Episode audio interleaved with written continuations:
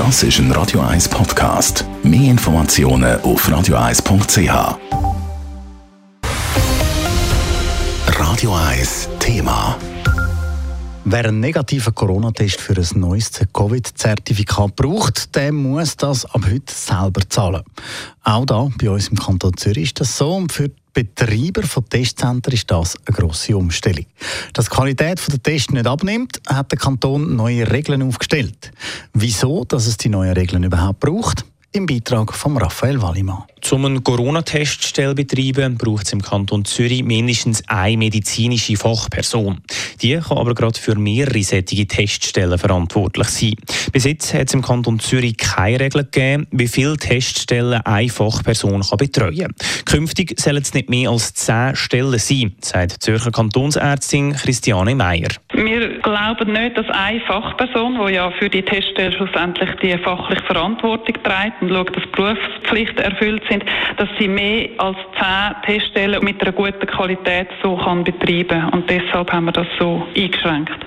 In der Vergangenheit sind medizinische Fachpersonen zum Teil für mehr als zehn Teststellen zuständig gewesen. In der Vergangenheit hat es glaube Einzelfälle gegeben, wo das war. Aktuell sind uns keine bekannt, die mehr als zehn würden betreiben, aber wir möchten das vorsorglich so festhalten. Außerdem erinnert ein neuer Flyer Betreiber der Teststellen daran, dass sie im Kanton Zürich melden müssen, wenn sie eine neue Teststelle eröffnen.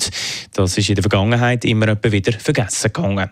Nicht nur mit den Teststellen, sondern auch mit dem Covid-Zertifikat hat sich die Zürcher Gesundheitsdirektion befasst.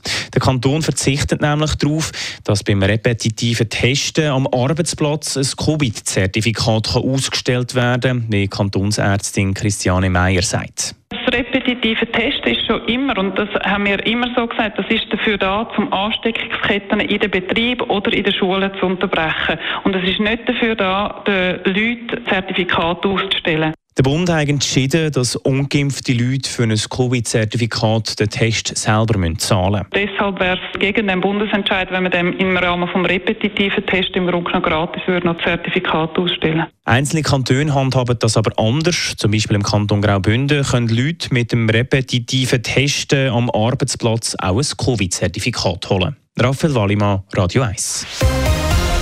Radio 1 Thema. Jederzeit zum Nachlesen als Podcast auf radio1.ch.